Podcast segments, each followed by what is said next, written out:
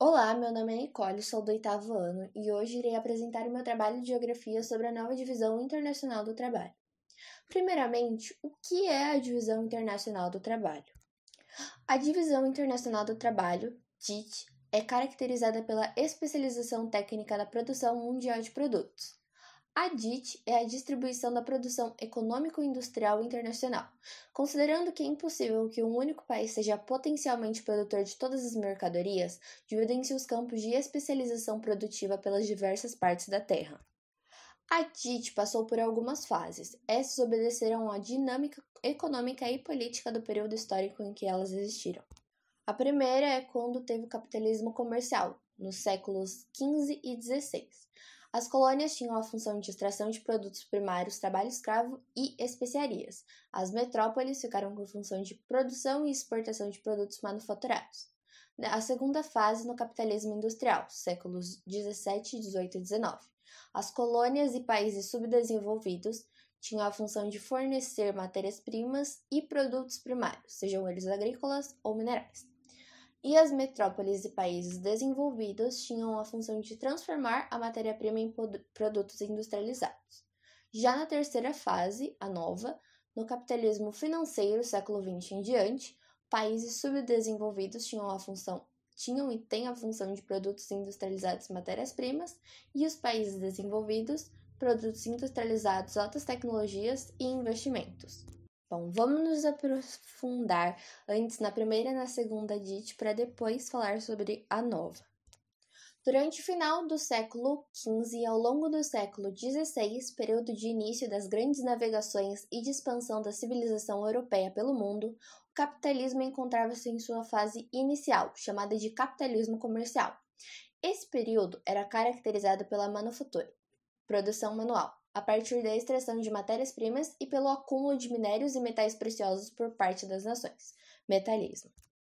Com isso, aqueles locais colonizados pelos países europeus exerciam a função de produzir a partir da exploração de seus recursos naturais, os metais preciosos e as matérias-primas utilizadas pelas metrópoles. Um exemplo é o do Brasil, em que Portugal extraiu o pau-brasil para a produção de vários tipos de produtos. Segunda DIT. Durante o século XVI, mas principalmente a partir do século XVII, essa divisão dos trabalhos sofreu algumas poucas e sensíveis alterações. Com a primeira e a segunda revolução industrial, as colônias e os países subdesenvolvidos passaram a fornecer também produtos agrícolas, assim como vários tipos de minerais e especiarias. Nesse período, por exemplo, o Brasil se viu marcado pela monocultura da cana-de-açúcar, século XVI, e exploração de ouro, século XVII. Na terceira ou nova DIT. A partir do século XX, com a revolução técnico-científica informacional e a consolidação do capitalismo financeiro, temos a expansão das grandes multinacionais pelo mundo. Isso acarretou na mudança da divisão internacional do trabalho, que passou a ser conhecida também por Nova DIT.